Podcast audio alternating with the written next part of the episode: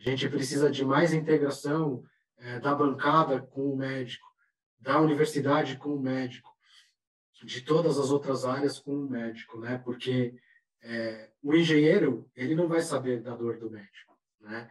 Então você tem que ir até o engenheiro falar qual que é a sua dor para ele tentar achar uma solução com você. E muitas vezes é, é essa esse deslocamento é, nosso, né? A gente sair do consultório e ir para um outro lugar, conversar com alguém totalmente fora da medicina sobre um problema e, e uma possível solução desse problema, é, é, é eu não via no Brasil isso.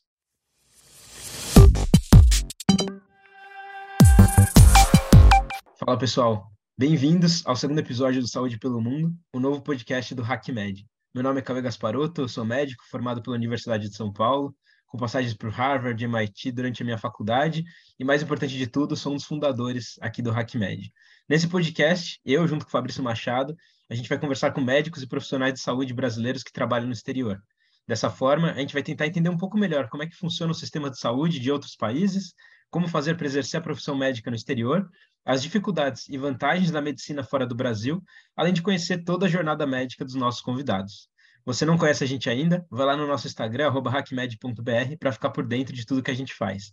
Aproveita e segue a gente lá no YouTube e no Spotify também. Fala pessoal, eu sou Fabrício, eu sou médico radiologista, eu fiz um MBA pela Universidade de Miami. E se você se interessar por esses assuntos que a gente, que o Cauê comentou agora, de saúde e inovação, e quer se desenvolver nessa área, é, e participar da nossa rede de networking, fique à vontade para se cadastrar como membro do HackMed e do Saúde pelo Mundo. Com muito orgulho, hoje a gente vai para o nosso segundo episódio desse podcast. Hoje a gente vai falar com Israel.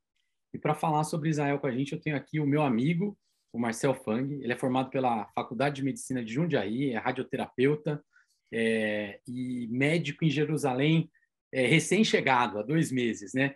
Seja bem-vindo ao Saúde pelo Mundo, Marcel. Obrigado por, pela participação.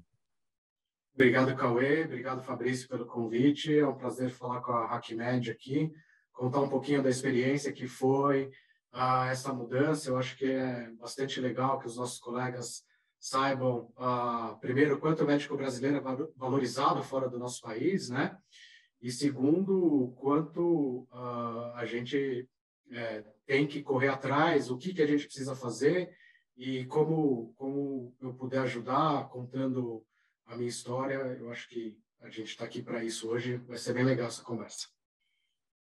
É, Marcel, eu, eu, na sua introdução, eu coloquei aqui, né, que você fez faculdade de medicina em Jundiaí, você fez radioterapia, você fez residência onde? Conta para a gente onde você fez residência e, e já emendando com isso também, o que te motivou a mudar do Brasil? Né? Bom, eu, eu, fiz a minha residência no Instituto do Câncer, Dr. Arnaldo Vieira de Carvalho, em São Paulo, é, entre 2007 e 2010, né? E desde 2010 atuando na área de radioterapia, principalmente na cidade de São Paulo, é, alguns cargos administrativos, uh, mas principalmente me dedicando aos pacientes, né? Eu acho que a mudança ela veio de todo um, um contexto é, pessoal é, é, de, relacionado com Israel, né? Enfim, eu venho de uma família ju, ju, judaica e uh, sempre existiu essa vontade, né, da gente participar da sociedade israelense de alguma maneira. É, e infelizmente o contexto político uh, do Brasil enfim, não só essa questão política, mas a, a forma como a, medicina tem sido vista e, aí no Brasil me fez repensar todos os o que eu pensava como médico, o, que eu gostaria de exercer como médico, os conhecimentos que eu gostaria de adquirir, né? E isso tudo sempre pensando uh, no que, que a gente pode proporcionar para os nossos pacientes. Né? Existe, infelizmente, algumas limitações do ponto de vista técnico é, relacionadas à, à, medicina brasileira. Eu acho que tem lugares que não deixam a desejar uh, a, a, nenhum outro lugar do mundo. A gente tem aí, é, principalmente nas nossas capitais, no caso é, quando a gente fala de tratamento oncológico fora da capital, posso citar Barretos como um grande exemplo de tratamento oncológico no Brasil, e, mas o, o, além de, de, todo esse cenário falado antes, é, é real, realmente uma busca é, por conhecimento, é uma busca por, por novas, uh, novas culturas dentro da medicina, novas, novo, um novo formato de praticar medicina, um novo formato de, de evoluir dentro da medicina. Né? Eu acho que esse foi a principal motivação. Claro, existe a parte pessoal e existe a parte profissional. Não, não dá para falar que foi uma ou que foi outra, mas é, além de todas essas questões que eu falei, eu acho que o principal ponto é a evolução profissional. Perfeito. E Marcel, nessa linha, como é que foi esse processo para você revalidar o seu diploma aí em Israel, né? Quanto tempo você precisou se dedicar para preparar tudo isso e como que foi o processo? Bom, o processo de validação da medicina aqui em Israel, ele, ele é um processo que leva tempo, tá? Mas eu, eu, eu não, não vejo como um processo difícil. É, principalmente quando você faz de um, um planejamento, né? Então, é, existe muitas vezes a necessidade e existe a vontade. Eu acho que quando tem a vontade, que foi o meu caso, e você procura conhecer né, os caminhos que você tem que seguir antes de, de seguir nessa direção, as coisas acabam uh, não vou falar sendo mais fáceis, mas elas sendo mais previsíveis. Né? Basicamente, existem dois cenários de revalidação da, da medicina aqui em Israel. Um é um cenário para quem tem menos de 12 anos de experiência dentro da medicina, e o outro para quem tem 12 anos ou mais de, de experiência comprovada na área médica. Né? É, o que, que eu quero dizer com isso? Para quem tem menos de 12 anos, existe um processo pelo qual eu não passei, porque eu tenho quase 20 anos de formado já, mas é um processo em que ele tem que ser feito aqui em Israel, né? Ele exige o aprendizado da língua hebraica, que ele faz com que você passe é, ao menos um ano é, estudando uh, a medicina aqui em Israel, né? Uh, o processo que eu passei, por ter mais de 12 anos de formado, você tem que comprovar sua experiência médica, né? E você tem que é, através de documentos. É, esses documentos eles estão enviados para a Associação Médica Israelense. É, esse conselho científico da Associação Médica Israelense ele avalia o, o seu, os seus documentos e ele te dá o aval é, da possibilidade de você chegar aqui é, com a sua medicina reconhecida ou não. Né? Se você não consegue, é, através dessa documentação, é, fazer com que a Associação Médica Israelense entenda que você é capaz e que você tem a experiência necessária para seguir é, já sem um processo interno de revalidação, é, você precisa voltar para aquele primeiro grupo, que são os médicos recém-formados, enfim, ou com um pouco menos de experiência, né? Com mais de 12 anos, é, eu consegui apresentar todos esses documentos, é, passei é, por toda essa avaliação e, e fui certificado de que ah, eu teria condições de exercer a medicina aqui em Israel. Né? A minha especialidade, a radioterapia aqui em Israel, ela é associada à oncologia na residência. Então, o, o, o radioterapeuta ele tem bastante tempo ah, dentro da, da oncologia durante, a, durante o período de residência aqui em Israel. Né? No Brasil, a gente tem também, mas é, é, é muito menos tempo. Então, ao mesmo tempo que eu recebi uh, o ok do ponto de vista de exercer a medicina aqui, eu também recebi a orientação de que eu deveria trabalhar supervisionado um período de um ano e supervisionado por um médico radioterapeuta e a partir daí fazer uma prova e ter o meu título de especialista reconhecido, né? Então, uh, basicamente esse é o processo. Eu estou aqui há dois meses, então iniciei esse ano de vamos dizer, de, de, de trabalho sob a tutoria de alguém, né? E estamos avançando. Esse é um processo que ele pode ser feito para os médicos, não são todas as profissões, mas para os médicos dentro da língua inglesa, né? Então, isso acaba facilitando um pouco é, para quem não tem o conhecimento da língua hebraica, né? Mas, assim, só... Marcelo, desculpa te, te interromper. Esse processo que você falou, é o processo todo pode ser feito na língua inglesa, então? O processo todo ele é feito na língua inglesa, sim. Ah. É, do ponto de vista vamos, vamos do, do, ponto de vista burocrático, né? E do ponto de vista das entrevistas que eu fui submetido.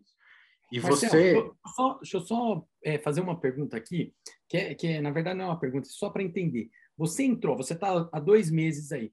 Quando que você falou assim, cara, hoje eu vou para Israel? Isso faz quanto tempo exatamente? Quando você levou o primeiro documento, ou preencheu o primeiro questionário? Só para a gente entender é, de maneira objetiva, assim, quanto tempo demora para tudo isso acontecer, para você sair do zero até estar tá aí hoje em Israel?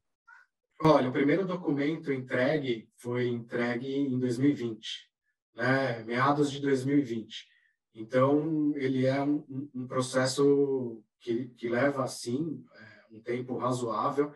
Então, é o que eu falei, como foi algo, algo planejado, né? a gente foi fazendo é, o passo a passo. É importante que você não pule nenhum passo, né? porque, assim, pode parecer que agora é um caminho uh, mais rápido, mas em algum momento esse passo que você pulou ele vai ser cobrado, né? Quando você chega aqui. Então é, é um passo rápido, a passo. Né? Eu, eu, achei, eu, na minha opinião, assim a gente conversou agora. O último Saúde pelo Mundo foi com os Estados Unidos, né, Cauê? E a gente viu, pô, os Estados Unidos tem vários, tem os steps, tem um monte de prova. Sim. É um caminho relativamente rápido, né? 2020 poxa, 2022 você está em Israel, é claro que você tem essa fase agora de é, supervisão, né? E, mas é, é, é relativamente rápido. E deixa, deixa, eu também fazer outra pergunta aqui. Eu tô, tô saindo um pouco do script, tá vindo uma coisa bem meio forte. Eu falei, será que ser judeu influencia muito? Eu, como uma pessoa que não é judia, ela consegue também morar em, em Israel e exercer a medicina em Israel? Ela consegue. Todo, todo esse processo que eu fiz, ele é um processo técnico, tá? Em nenhum momento eu, eu me apresentei como, como judeu perante esse processo. Ele é um processo que ele avalia a sua documentação médica, absolutamente mais nada fora do contexto médico, tá? Então, é, essa pergunta é bem legal, né? Porque muita gente uh, acredita que é um país que esteja uh, que facilite e sim, ele facilita a vinda dos judeus para cá. Isso, isso sim, existe essa política aqui, mas do ponto de vista da revalidação médica, ele é um processo 100% técnico. Então, em, em nenhum momento uh, foi me solicitado, enfim, a, minhas origens, vamos dizer assim, né? É, é, sempre foi visado a, a, questão médica. E o interessante é o seguinte: uma vez que você passou por esse processo, você pode fazer esse processo aqui de Israel também, né? Mas eu estava confortável no Brasil eu, eu tinha um, um, um, excelente emprego, é, eu estava muito feliz com o meu emprego, né? Enfim, é, mas existe toda essa conjuntura que fez com que a gente tivesse essa opção, né? É, e ele é um processo rápido para esse grupo de pessoas que tem mais de 12 anos de formado. Para quem tem menos de 12 anos de formado, ele é um processo mais lento. E aí, voltando à segunda pergunta, né? Uh, uma vez uh, que você queira vir praticar a medicina aqui em Israel, não interessa a sua religião, né? A gente tem, uh, tá bom, são israelenses, mas uma gama de profissionais é, árabes dentro do hospital, não só médicos, mas enfim, é, enfermagem, tudo. Então ele é, é um país multicultural, é, assim, né? Então os não judeus são muito bem-vindos também e eles podem passar exatamente pelo mesmo processo que eu passei. A única diferença é que eu, eu imigrei para Israel como cidadão israelense. E aí, esse é um, um outro processo. Se você não quer vir como cidadão israelense, e aí a, a cidadania, aí sim envolve questões religiosas, e, enfim. Mas se você quiser vir como um médico para trabalhar e não ser um cidadão israelense, você vem com um visto de trabalho como para qualquer outro país, independente é, das suas origens ou da sua crença religiosa. Perfeito. E, Marcelo, eu queria aproveitar uma parte da sua fala, que você disse que estava confortável aqui no Brasil, né? E dentro dessa sua, dessa sua decisão de ir para Israel, foi algo que foi tomado em conjunto? Como é que você fez para lidar com isso, né? Você foi sozinho para Israel, levou a família? Como que você lidou com essa, com essa decisão também, pensando no contexto, né, da, da vida que você vivia aqui no Brasil? Bom, uh, Ah, eu não posso falar que foi uma decisão de uma outra pessoa, né? Mas assim, eu vim com a minha esposa e com dois filhos, uma menina de 12 anos e um menino de 6 anos. É, a nossa principal motivação, e quando eu digo nossa, eu digo minha e da minha esposa, porque os filhos acabam, ah, vamos dizer, sendo vítimas da decisão dos pais, né? Seja uma decisão, enfim, ah, dentro de um contexto como essa, seja qualquer outra decisão. Mas quando a gente optou por mudar para Israel, a, a, a, a, nossa principal motivação, é, isso é, todos os que acompanharam esse processo sabem, né? foi a, perspectiva uh, de novas oportunidades para as crianças, né? Novas oportunidades em que sentido? Uh, um, país onde a gente acredita uh, que a gente tenha uma mais tranquilidade para que essas crianças é, cresçam em, paz e tranquilos, né? É, que elas tenham mais acesso a, a qualquer tipo de necessidade do ponto de vista educacional, né? É, existe aquela questão, pô, mas o cara está falando que as crianças vão ficar mais tranquilas em Israel, né? Um país que tecnicamente está em guerra, que a gente só ouve falar, enfim, de, desse tipo de situação. É, eu estou morando há dois meses em Jerusalém. Há dois meses os meus filhos vão para a escola a pé e sozinhos, né? Então, assim, é, para quem para quem está no Brasil e ouve isso, né? Ah, tá, mas é que você mora do lado de casa. Não, no Brasil eles também moravam do lado da escola e eles saíam da garagem do meu prédio dentro de um carro e eu entregava eles dentro de um carro é, na, escola, dentro da escola, né? É, não existia essa possibilidade de eu ter uma menina de 12 anos e um menino de 6 anos andando sozinho na rua, indo e voltando para o colégio. Aqui, a primeira semana, a gente ainda acompanhou, porque uh, culturalmente é muito difícil para um brasileiro falar, não, pega sua mochila e vai para a escola. Né? Então, a primeira semana, a gente, não, vamos no caminho, vamos ver, é, porque nem acostumado a atravessar a rua no Brasil as crianças estão, né? As crianças de São Paulo, quero dizer. Então, teve todo esse choque inicialmente, mas do ponto de vista segura, de segurança, com certeza eu me sinto muito mais seguro aqui do que eu me sentia no Brasil. E, assim, os meus filhos estudam em escola pública aqui, né? É, ah, tem colégio particular? Tem colégio particular, mas o ensino público é muitas vezes melhor do que o particular. O particular é para aquele, por exemplo, você quer aprender música, então você vai num colégio em que tem uh, um viés musical, uh, você, é, você, você veio para Israel com visto de trabalhador, uh, você não tem um interesse de se integrar tanto assim à sociedade. Ah, então você vai estudar num colégio internacional, onde a língua mãe do colégio seja inglês, você tem um pouco de hebraico, mas como segunda língua.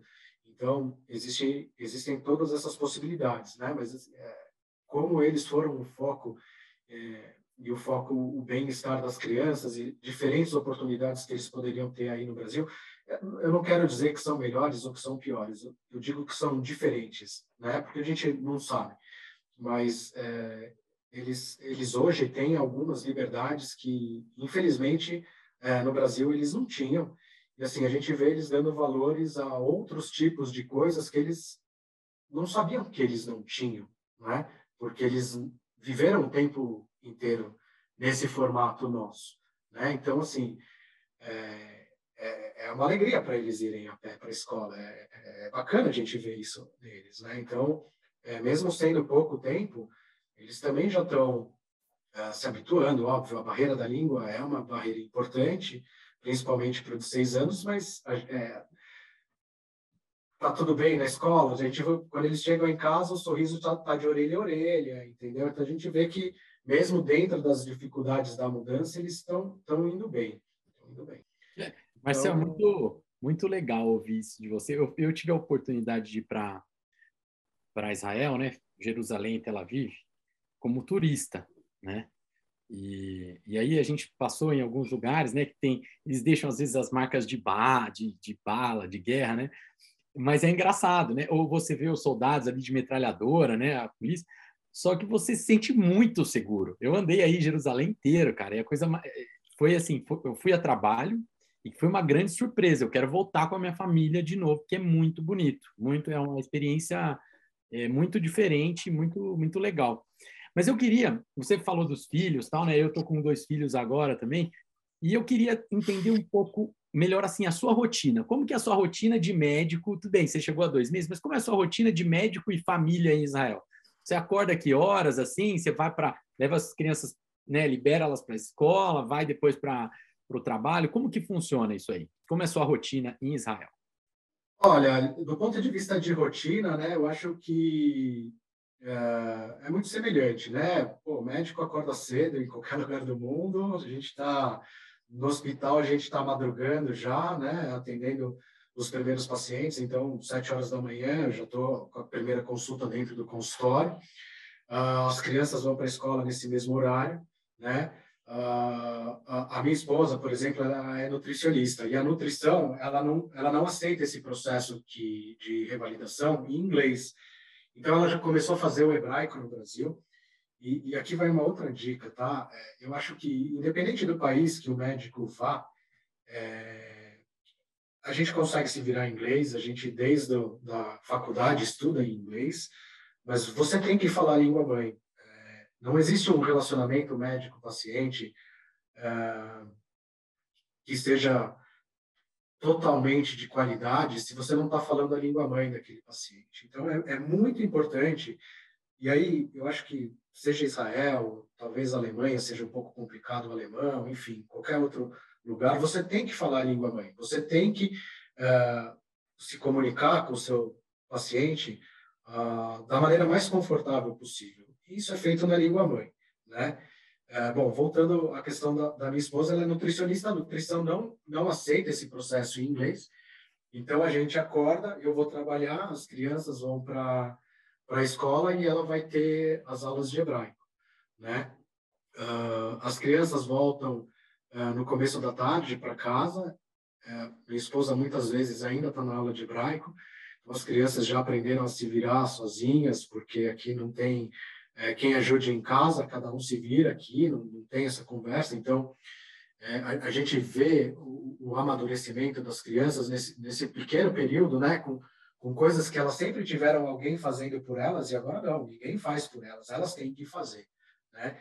Então, uh, eu acho que eu volto para casa uh, final da tarde, né? Aqui agora inverno já está de noite, 5 horas da tarde já está completamente escuro e a rotina hospitalar, é, eu acho que todo, toda especialidade tem a sua rotina e aí no intra-hospitalar, né? é, a rotina não muda muito. O, o, que eu posso te dizer que muda, e, e aí, óbvio, a gente tem de todo o espectro dentro do Brasil, né?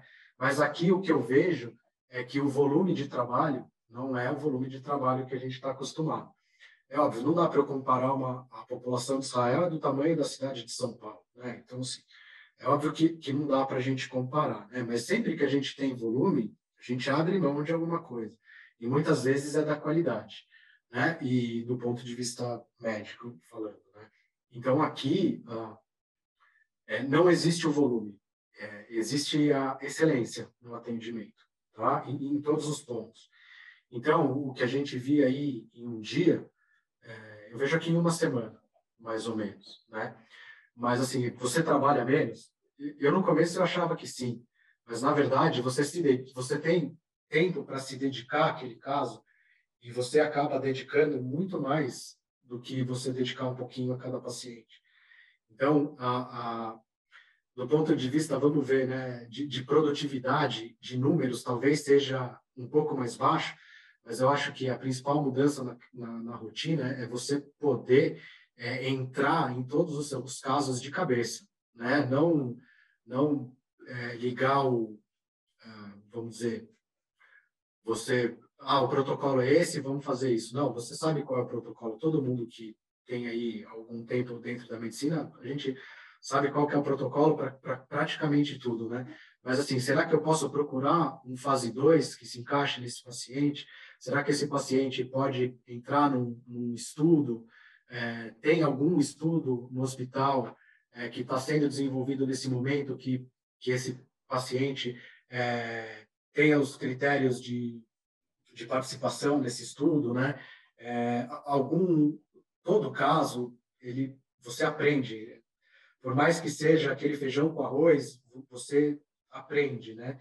E você tendo tempo para se dedicar você tendo tempo para é, ir no, no, detalhe do caso o aprendizado o nosso aprendizado do dia a dia acaba sendo muito maior.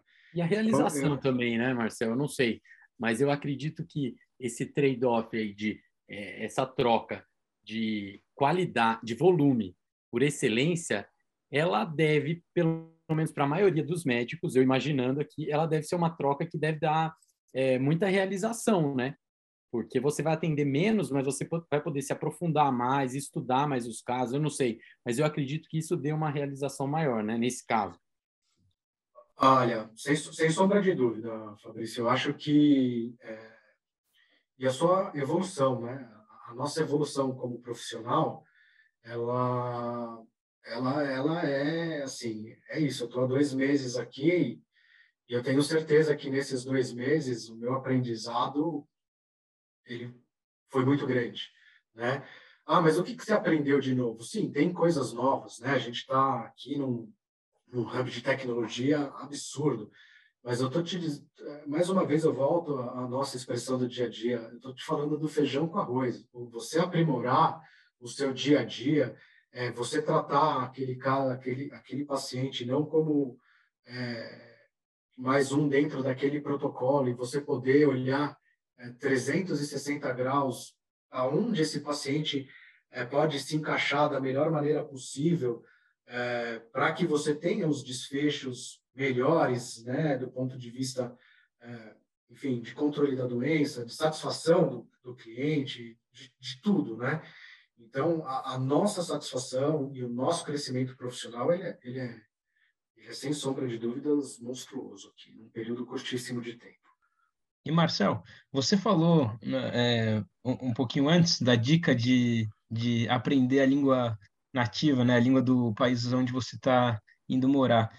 E além dessa dica, você teria outras para o pessoal que está talvez pensando em morar fora, em conhecer ou eventualmente realmente se mudar para Israel?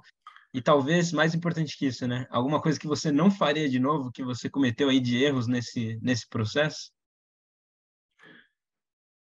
Olha, é... eu estou muito feliz com a decisão que a gente tomou. Tá? Eu acho que mais uma vez eu repito, o nosso principal foco foi pensando nas crianças e todo pai quer ver sua criança feliz, né? E assim, a primeira reação das crianças quando a gente falou que a gente ia se mudar, não, eu vou ficar morando com a minha avó, vocês podem ir, enfim. É, e aos poucos a gente foi trabalhando isso. E talvez aqui uma outra questão é, é, é a gente não criou a expectativa para os nossos filhos. Todo esse processo foi feito é, só eu e a minha esposa, a gente estava sabendo desse processo, é, ele não foi dividido com mais ninguém da família, e aí eu acho isso muito importante, porque você criar esse tipo de expectativa, né, e, e foi o que eu falei, apesar de ser um processo rápido, foi um processo que levou dois anos, né, então, assim, para a criança, vai, não vai, vou, não vou, o que, que vai ser isso, é, é uma coisa ruim, então a gente só abriu para as crianças é, realmente quanto aconteceu. Né? Então, uma dica para quem tem filho é, seria isso. Ah, pô, mas como que eu vou falar para o meu filho aprender a língua? Pô, você põe ele num, numa escola de línguas, enfim, vai falando, porque é importante para eles também isso, né? Então, eu acho que, é, que, que, isso é a principal coisa. Eu não me arrependo de nada é, que, que eu fiz e do que a gente está passando até agora, muito porque eu, eu vejo que meus filhos estão bem, né? Então, é, para quem tem família, isso é. Não adianta você ser o cara mais bem sucedido dentro da sua profissão e você chegar em casa e ter uma família disfuncional. Né? Então, é, a, uma outra dica que eu daria é, é não esquecer de quem são aqueles que estão do seu lado. E eles têm que estar felizes, eles têm que proporcionar um ambiente bom para você estar tá confiante e poder desenvolver o seu papel. Então, é, não é uma decisão é, que você pode tomar isso de forma única. né? É uma decisão compartilhada. Ela pode ser o melhor emprego da sua vida, mas se se aquelas pessoas que estão próximas de vocês não toparem essa aventura com você, é muito difícil você ser bem sucedido. Você pode ser bem sucedido do ponto de vista profissional, não é?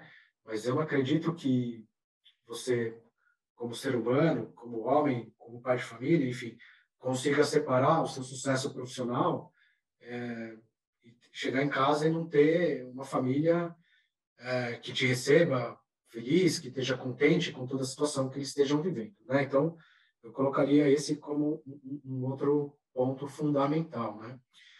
E, e a outra coisa é, é assim, não é porque a gente está indo para outro país que a gente não uh, não não tenha valor. É, é, assim, o conhecimento que o volume dá para a gente o volume de atendimento que a gente tem, ele não pode ser subestimado. Ah, o conhecimento que as instituições brasileiras elas dão para os médicos brasileiros, ele não pode ser subestimado. E quando eu digo isso, é, é no sentido de que não aceite qualquer coisa. Não aceite qualquer coisa. É, você, você graças a Deus, a, a, situação do brasileiro não é. A gente não está fugindo de uma guerra. Né? A gente não está. Enfim, a gente está tomando uma decisão, independente do motivo. Então, quando você toma essa decisão, é, você tem que pôr um valor nessa decisão que você tomou. Então, tente sair daí é, já com alguma coisa certa. É muito mais difícil você chegar aqui e bater a porta, porque vai chegar um momento em que talvez você acabe aceitando coisas que você não aceitaria em outra situação.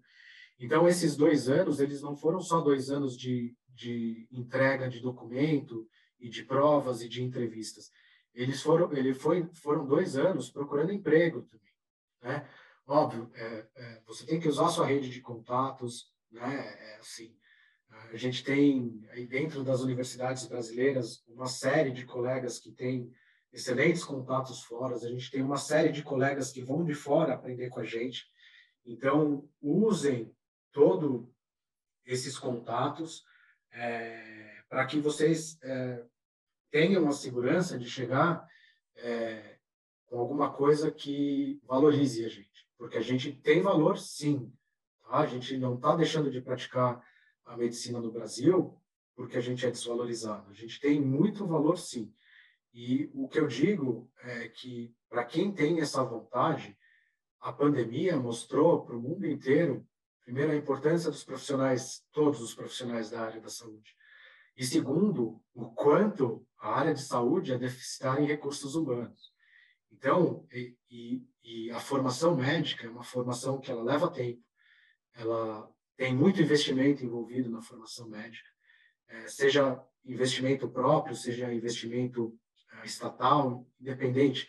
Mas, é, então, você tem muito valor agregado. Então, não, não se desvalorize, independente de onde você for, não se desvalorize. É, e muito eu acho bom. que isso, isso é muito importante. É muito, muito legal ouvir isso, viu, Marcel? Porque a gente falou de volume, né? E aí parece que também o volume e o, o, a, né, o que a gente toca de serviço muitas vezes aqui no Brasil, é, você, a gente podia encarar só como uma coisa ruim. Mas não, cara, isso aí dá um, um traquejo para a gente, né? Dá uma, é, uma maneira de, de atender que você muitas vezes você tem que atender mais rápido, mas você aprende com isso também, aprende na pressão, né? É, cara, mas assim, uma, uma parte que a gente pergunta, e eu falo que é uma pergunta que tem que ser feita com muita elegância aqui para no, os nossos convidados, que é assim, a questão financeira. Cara, é, em relação ao poder de compra, o poder de compra, né? Então, para a gente não falar do salário, obviamente, ele é diferente. O seu poder de compra em Israel né? Para você comprar, sei lá, um carro, uma casa ou eventualmente as coisas do dia a dia, é, ele é maior, menor ou ele é igual? Você não sente muita diferença do que você tinha aqui no Brasil, né? E ele correspondeu às suas expectativas, né? O que você estava pensando, tudo bem, você está dois meses só aí, mas ele, você vê que ele vai corresponder às suas expectativas? Bom, é, assim, eu, eu, vou te falar, nesse momento, né, eu estou num período de uh, de trabalho, uh, eu estou sendo avaliado, de certa maneira. Né? A gente pode resumir como eu estou fazendo um ano de residência aqui antes de ganhar o meu título de especialista, né? É, então, é, isso faz com que você tenha, você não tenha o mesmo pagamento do que um médico com, com o título de especialista, né? Ah, isso é, no Brasil eu tinha um cargo administrativo além de um cargo médico, então eu tinha um salário é, comparado comparável com diretoria de multinacional, sem sombra de dúvidas, e não qualquer diretoria. Então eu tinha uma posição muito boa no Brasil. O salário aqui é menor? Sim, ele é menor, não só é, na situação que eu me encontro atualmente, mas com geral, óbvio, mais uma vez, a gente tem todos os espectros, né? Não estou falando, você, você tem um médico que ganha muito, você tem o médico que ganha é, menos, o, o, custo de vida aqui em Israel, ele é mais caro, mas assim, por exemplo, meus filhos estudam em escola pública, né? Então, só aí, boa parte do meu salário já, já não vai para isso a saúde aqui ela é pública, né? Então, uh, você, você, tem, você tem seguros de saúde também, né? Mas a maioria da população aqui, ela, eu, por exemplo, eu não tenho seguro de saúde. Eu tenho a saúde pública aqui. Então, apesar de você ganhar menos, é, você tem uma pressão financeira muito menor em cima do que você ganha, né? Então, você consegue você consegue sim ter uma vida confortável. É, você não, precisa é, abrir mão de muita coisa. Você nunca pode esquecer, e aí eu acho que assim, você é um imigrante, né? Independente de você estar com visto de trabalho ou não, você, eu estou montando uma casa nova, é, eu estou comprando um carro novo, é, eu estou, enfim, é tudo novo para mim. Então, esse começo, ele, ele é um começo difícil, né? Ele não é fácil, mas ele é um começo. E você tem uma perspectiva, né? Não é que, é, putz, é, vai acabar esse período e eu, sei lá, vou cair aí de novo é, numa fila de, de procurar emprego. Não, é, eu estou cumprindo uma formalidade, né? Eu estou cumprindo uma exigência é, burocrática, para que eu seja aceito como, como radioterapeuta, não como médico, como médico já, já fui aceito. Então, é, é muito mais é, o começo de uma nova vida que te causa alguma dificuldade do que você é, ser mal remunerado. E aí, eu diria que eu posso falar isso porque esses dois anos do processo de revalidação foi também um tempo no qual eu procurei emprego, no qual eu conversei, no qual eu vi diferentes possibilidades, o qual eu estudei o mercado, onde eu estava indo me inserir, né? Então, é, você já chega em outro patamar, né? Foi planejado, né, Marcelo? Não foi algo que da noite para o dia você foi no desespero é, e aí tem que se virar aí no país onde você é, chegou. Exato, e, eu acho, eu vendo isso hoje, né, e, e, sabendo de alguns outros históricos, né, eu acho é, óbvio, óbvio que a programação ela foi, ela foi trabalhada, né, mas é, não com os desfechos que eu estou vendo hoje de toda essa programação, eles não foram pensados, né? Eu pensei em outros desfechos. E quando você chega aqui, você começa a colher frutos de toda essa, essa programação que você nem imaginava, né? E eu acho que essa programação ela é ela é fundamental na valorização do médico, né? Porque assim, é, em qualquer lugar do mundo você vai conseguir trabalho, né? Mas qual é a qualidade desse trabalho? Ele vai te deixar feliz? Você está abrindo mão de todos os confortos que você tinha aí no Brasil, porque é, é eu não estou falando de conforto financeiro, eu estou falando de você ir na casa do seu amigo, eu estou falando de um happy hour com seus amigos, eu estou falando da academia que você estava acostumado a frequentar, eu estou falando dos espaços, dos ambientes, dos, dos, restaurantes, de tudo. Então, você abre mão de tudo isso daí uh, ah, para iniciar uma nova vida, né? E se você não tiver conforto de um bom emprego, um conforto de algo que te traga satisfação, né? né?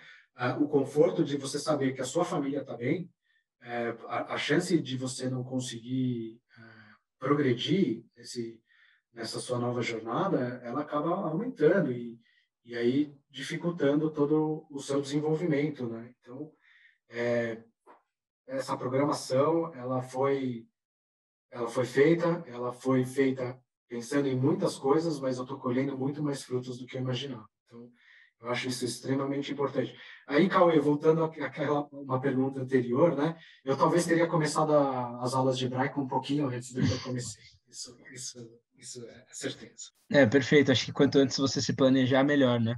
Achei muito boa é. essa, essa parte, Marcel, porque eu deu para ter uma visão geral, assim, do que é preciso para você poder é, ter uma oportunidade fora e também para entender um pouquinho do contexto específico aí de viver em Israel. E a gente tem uma segunda parte aqui no nosso podcast que a gente foca mais na questão de diferenças entre sistemas de saúde.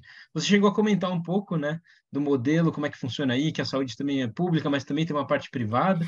E eu queria que você passasse um pouco para o pessoal que está ouvindo a gente aqui hoje, é, quais são, como é que funciona, né, o sistema de saúde em Israel e quais as principais diferenças em relação ao Brasil que você consegue enxergar aí nesse tempo que você estudou e que você está vivenciando agora aí no país? Bom, então aqui em Israel você tem o, o sistema de saúde público, né? É, é, que ele é universal, tá? Ele é para qualquer um.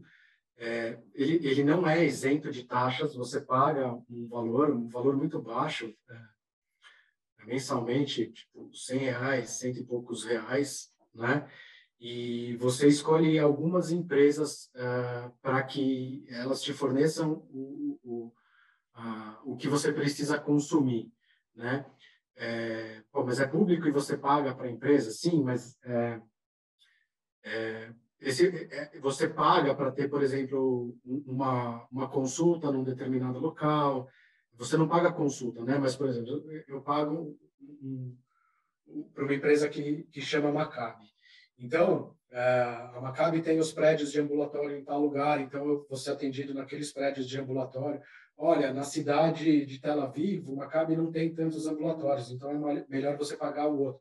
Mas, por exemplo, é, não é que o Maccabi tem um hospital, não é que o Maccabi cobre um tratamento que o outro é, não cobre. É, são todos iguais, tá? Ah, mas então por que, que tem o convênio? A, a diferença do convênio é que você pode escolher quem te trata, né?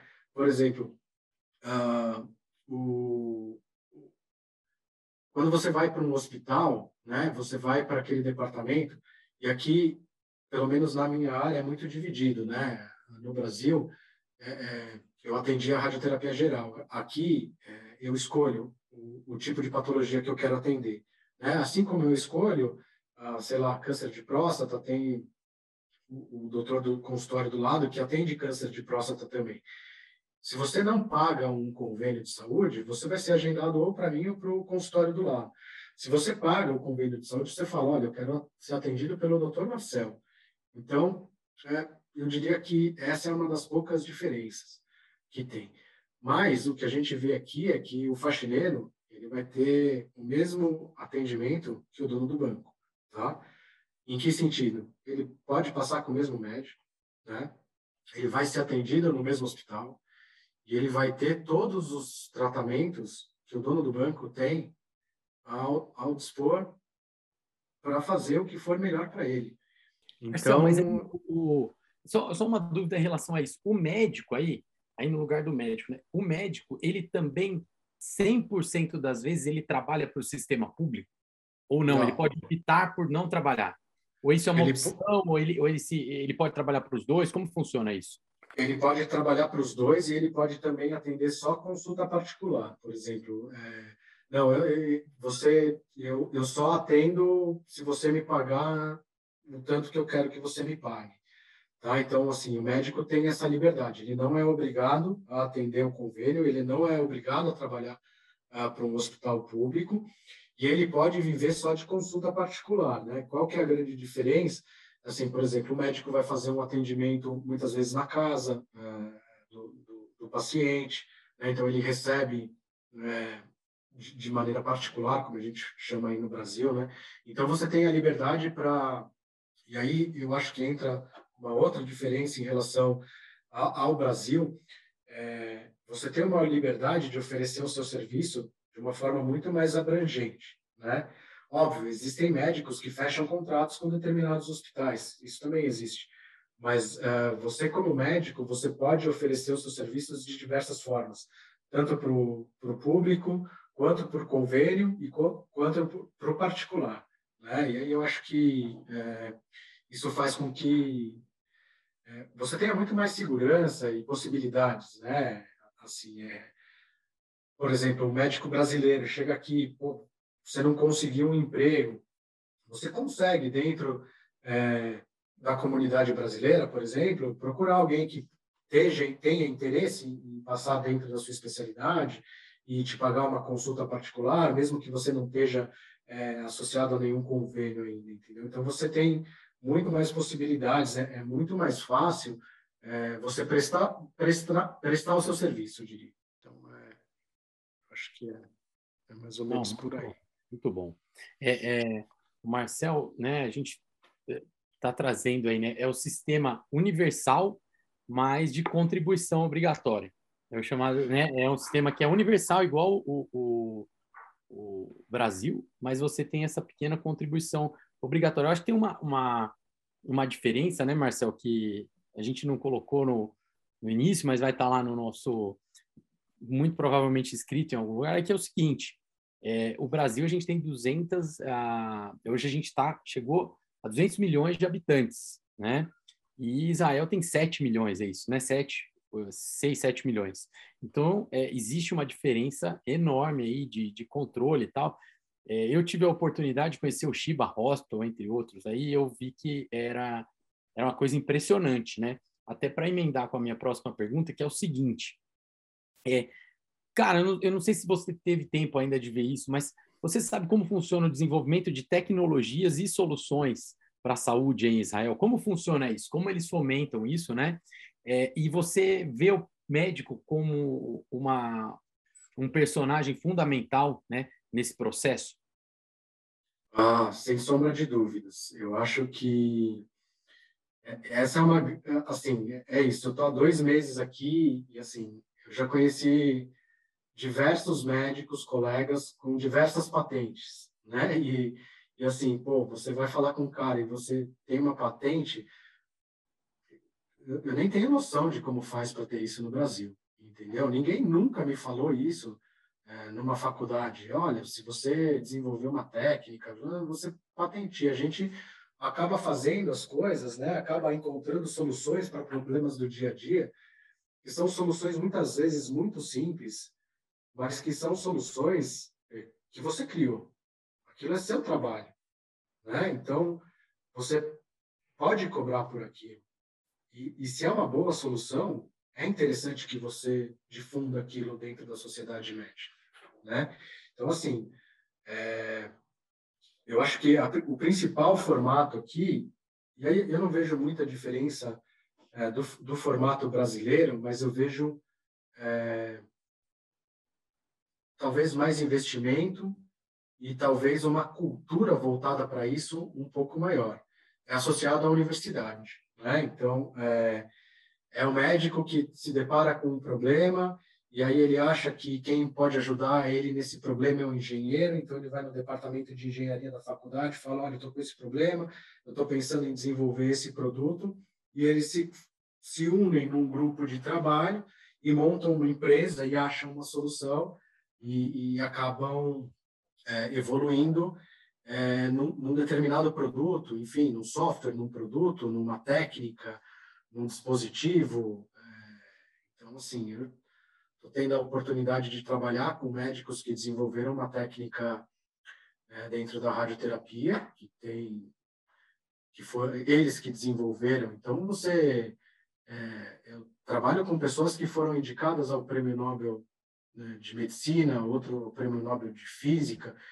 Então você está dentro, você está inserido num ambiente é, em que esse ambiente faz com que você é, tenha é, outro ponto de vista sobre sobre essas soluções, né? Essas soluções elas não passam a ser ah, nossa, descobri uma coisa que facilita muito mais, ó, em vez de você fazer assim, faz a sala. Não, não, não, não, peraí, ó. Vamos desenvolver um produto, vamos desenvolver um software, vamos desenvolver uma técnica, vamos patentear isso e vamos difundir isso, né?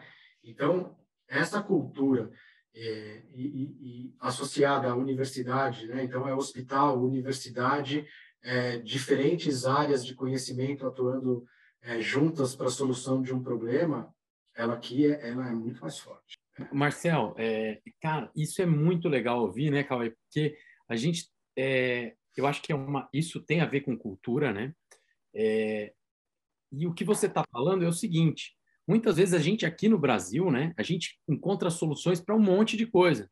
Mas como que a gente faz para operacionalizar isso? Eu falo, eu ligo para o Marcel, Marcel, faz desse jeito, Cauêzão faz desse jeito. É... E você está falando o seguinte, que tem um pouco a ver, eu acho que tem muita relação com a sua fala no início, né? De se valorizar um pouco. Né? É uma coisa cultural. É o quê? Poxa, eu criei um sistema novo de captação de pacientes. Aí ah, eu vou avisar todo mundo e isso fica. Não, eu vou fazer o seguinte: eu vou transformar isso num produto. Esse produto, eventualmente, eu vou patentear esse produto e eu vou é, gerar riqueza com esse produto, né? porque não é uma coisa só de, ah, não vou ganhar dinheiro com esse produto, não, eu vou gerar uma riqueza, porque eu tenho um valor agregado àquilo que eu estou fazendo. E eu lembro que um dos programas que eu vi no Shiba Hospital, eles é, estimulavam o intraempreendedorismo, né? As pessoas ali dentro criarem novas soluções, eles até financiavam uma parte com investimento, e se aquilo der certo, eles faziam outro investimento depois, e depois esse Exato. produto era compartilhado entre o desenvolvedor, né? De repente o Marcel cria alguma coisa, é uma parte dele e uma parte do Shiba Hospital ou de, de qualquer outra instituição. Isso eu, eu fiquei muito impressionado e achei muito legal, assim. É, é, é exatamente isso. É, é, é, o ambiente, né? É, é aquilo. É, é, o ambiente moldando uh, as coisas. É, é, a junção de interesses, né? É, você correr atrás, porque às vezes a gente pensa, né, que nossa, tive uma ideia e assim, pô, é aquela ideia que ninguém teve antes, que é uma coisa maravilhosa e que é uma coisa que vai revolucionar. E, e a gente fica achando, fica pensando, ah, eu vou inventar, eu vou inventar, eu vou inventar, mas é o problema do dia a dia que precisa ser resolvido. Né? É, é, eu diria que provavelmente 90% é aquele problema do dia a dia. Então, é isso que você falou: é uma captação de pacientes que, em vez de ser por via, uh, em vez de ser uma ligação, é um SMS. Pô, mas é, isso qualquer um pensaria, sim, qualquer um pensaria, mas quem é que pôs isso no papel? Quem é que desenvolveu isso? Quem é que criou um produto em cima disso? Quem é que está dando oportunidade para outras pessoas participarem disso? É, seja é, é, quem vai desenvolver o software para mandar os, os SMS, seja quem está mandando os SMS, seja, enfim, quem está dentro do, do, escritório onde tá, isso está se tá sendo desenvolvido, né? Então, assim, não é só a, a, riqueza pessoal, isso muitas vezes acaba tendo uma imagem, é, principalmente dentro da nossa cultura, ah, mas quer, quer só ganhar dinheiro? Não, cara, não, não é isso, é você está desenvolvendo, e isso pode ser né? Aquela, aquela coisa da escada. Isso pode ser um step para que outro venha e melhore ainda mais esse seu produto e desenvolva uma coisa muito melhor. Só que a gente não enxerga isso como algo que tenha valor. Só que isso tem muito valor. Isso tem muito valor e isso deve ser valorizado e você deve sim ser recompensado, uh, seja da, seja de forma financeira, seja, enfim, como você preferir, pela aquela solução que você deu para um problema, o menor que seja, né? O menor que seja. Então, é, muitas vezes a gente é inserido numa empresa acaba desenvolvendo uma coisa, aquela a, que, esse produto que você desenvolveu, esse software, enfim, fica para a empresa e fica lá, você não ganhou nada com isso além do que do seu salário, aquela coisa poderia sair dali e, e ser muito mais bem desenvolvida num, num outro ambiente e ficou ali porque para você foi o seu trabalho e você não deu o devido valor, né? Então, eu acho que a gente precisa aprender isso com o pessoal, é, de valorizar, de valorizar as ideias, de valorizar a solução e de valorizar a, a criatividade. Isso é muito importante. E, Marcel, trazendo para esse contexto, acho que foi bom porque deu uma visão geral assim de como funciona o sistema de saúde, toda essa parte cultural também em Israel. Mas se você tivesse que elencar alguns pontos assim, você acha que pô, isso eu acho que valeria a pena a gente aprender com Israel e trazer para o Brasil. E isso eu acho que são coisas que eles fazem aqui que a gente não deveria fazer no nosso país. Você consegue elencar alguma, alguns desses pontos, tanto positivos quanto negativos, que você pensa, putz, seria legal ver isso no Brasil também? Olha, é... eu estou aqui há, há, pouco tempo, né? É, eu acho que eu tenho muito a aprender aqui ainda, é, mas, mas eu acho que talvez uh, o que eu vi aqui de mais saudável, né, é, é, é, é a valorização do conhecimento. E aí, e aí eu, mais uma vez, eu quero falar para os nossos colegas. Você atender é, muito gera sim um conhecimento e, e uma experiência é, e um feeling que muitas vezes é, outros colegas não conseguem é, desenvolver na carreira deles inteira, né? Porque eles não não não viram o volume que você viu, né? Mas é, eu acho que se o médico, se culturalmente a gente tivesse mais tempo para se dedicar ao aprimoramento técnico, ao conhecimento e, e ao, ao desenvolvimento é, do, do ambiente. É, e aí é a questão, porque não pode ser uma pessoa, né? porque é, uma andorinha não, não faz nada sozinha. Tem que ter um conjunto de pessoas, tem que ter um ambiente que fomente o desenvolvimento de todo mundo para que isso faça uh, florescer uh, novos produtos, novas técnicas, melhor atendimento, uh, melhores desfechos para os nossos pacientes, né? Então eu acho que essa cultura é, de aprendizado e de desenvolvimento eu acho que é a, é a principal, é, a principal, o principal ponto. Eu acho que tem muitos hospitais no Brasil, muitos hospitais mesmo no Brasil, que estão capazes de oferecer isso para as equipes, mas, é, como o Fabrício disse, né, dentro de uma população de, de 200 milhões, esses muitos ainda são poucos. É, a gente precisa de mais. A gente precisa de mais integração é, da bancada com o médico, da universidade com o médico, de todas as outras áreas com o médico, né? Porque é, o engenheiro ele não vai saber da dor do médico, né? Então você tem que ir até o engenheiro falar qual que é a sua dor para ele tentar achar uma solução com você. E muitas vezes é, é essa esse deslocamento é, é nosso, né? A gente sair do consultório e ir para um outro lugar, conversar com alguém totalmente fora da medicina sobre um problema e, e uma possível solução desse problema, é, é, é, eu não via no Brasil isso, né? E aqui, assim, é, há dois meses eu já vejo isso aqui de uma forma é, é, bastante enraizada, né? Na, na, cultura dos departamentos, não só do meu, mas todo mundo indo atrás, todo mundo indo atrás. É, bem legal. E não posso deixar de falar que eles têm muito a aprender com a gente também. E, e, aí eu entro mais uma vez naquela questão da gente não não menosprezar é, toda a nossa bagagem e a nossa bagagem cultural também, tá? Porque o Brasil é um país multicultural também, né? A gente sabe aí são diversos estados é, com culturas totalmente diferentes, muitas vezes cidades que se comportam de forma totalmente diferente, então é, não é porque aqui tem um francês, um inglês e um brasileiro que a gente não possa ter o mesmo tipo de desenvolvimento com o baiano, com o carioca e com o paulista. Né? Então, é, a gente não pode menosprezar o nosso valor. Isso é muito importante. Cara, Marcel, muito obrigado. A gente sempre, aqui antes da gente encerrar cada episódio, a gente tem um último, uma última chamada que a gente faz com os nossos convidados que a gente chama do quadro Hacker Conectado, né? Que é quando a gente pede uma indicação de um livro, podcast ou documentário aos nossos convidados para deixar o pessoal que assiste, ouve aqui a gente um pouco mais por dentro do assunto abordado, assim. Além disso, né, eu e o Fabrício, a gente sempre também deixa uma indicação para o pessoal que está acompanhando a gente aqui. E eu queria te pedir, então, essa indicação. Será que você teria aí um, é, uma indicação de filme, podcast, documentário, livro, é, para o pessoal que acompanha a gente aqui hoje? Bom, eu indicaria As Doze Regras para a Vida, do Jordan Peterson. É um livro, é um livro que, é, que eu acho que tem aí algumas questões né, é, da valorização pessoal e de como você deve encarar os seus desafios de frente, é, lembrar sempre das suas origens. Eu acho que a gente falou muito disso aqui, né?